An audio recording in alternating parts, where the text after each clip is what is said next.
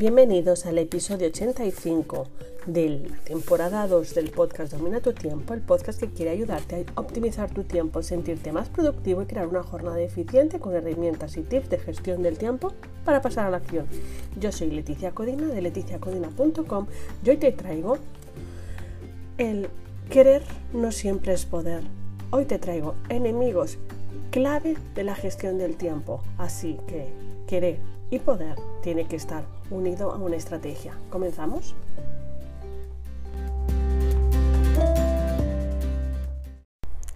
¿Cuántas veces escuchamos si quieres, puedes?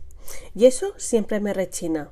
Yo quiero muchas cosas y no siempre puedo, por falta de motivación, por falta de competencias, por falta de tiempo, por falta de decisión.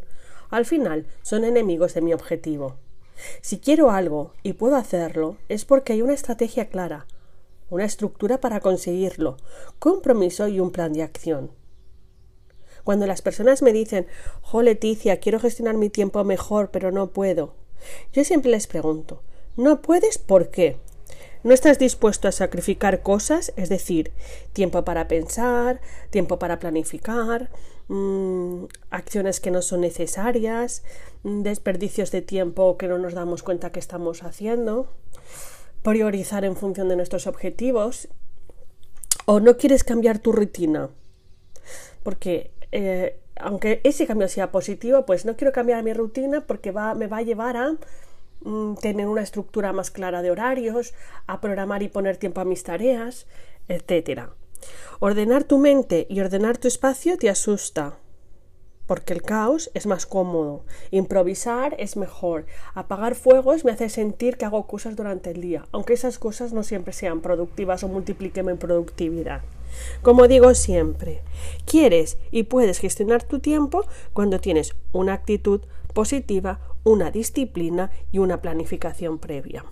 Entonces, ¿cuáles son los enemigos? Más comunes de la gestión del tiempo.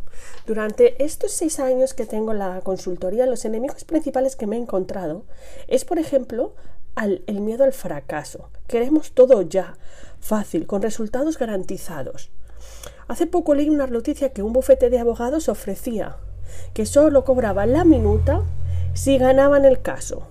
Y yo me pregunto, ¿quién tiene el 100% de garantía?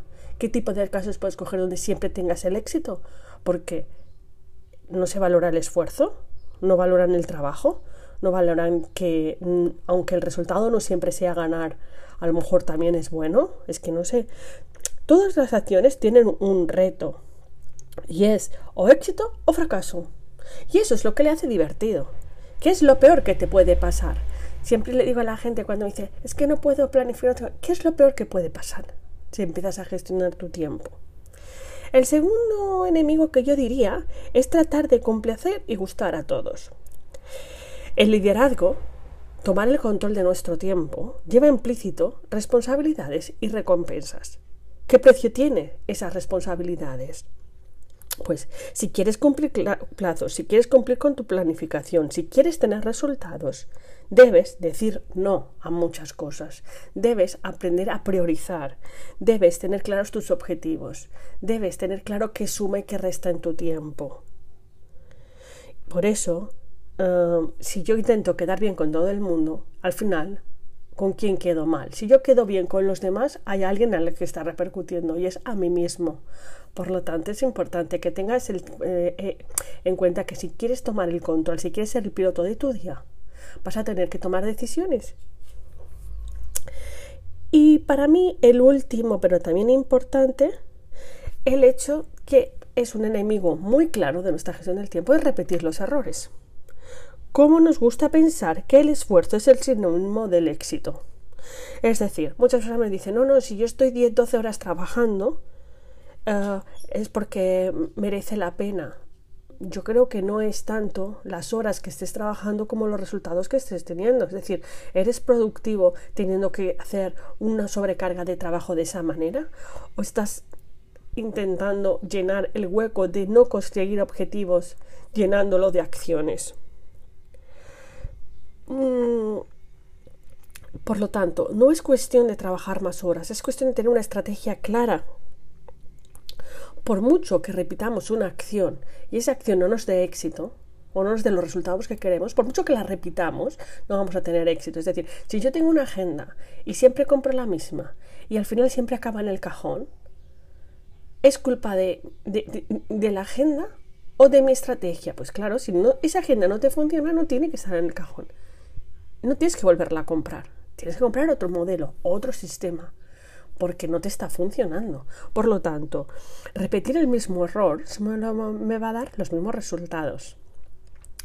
Así que ya sabes que si tú lo que quieres es quiero y puedo gestionar mi tiempo, quiero y puedo dominar mi tiempo, quiero y puedo tomar el control de mi próxima hora, quiero y puedo tomar el control de mis objetivos. El sí sobra. Porque si quieres, puedes, no. Quieres y puedes porque tienes una estrategia y tienes una, una forma de, de organización y trabajo clara.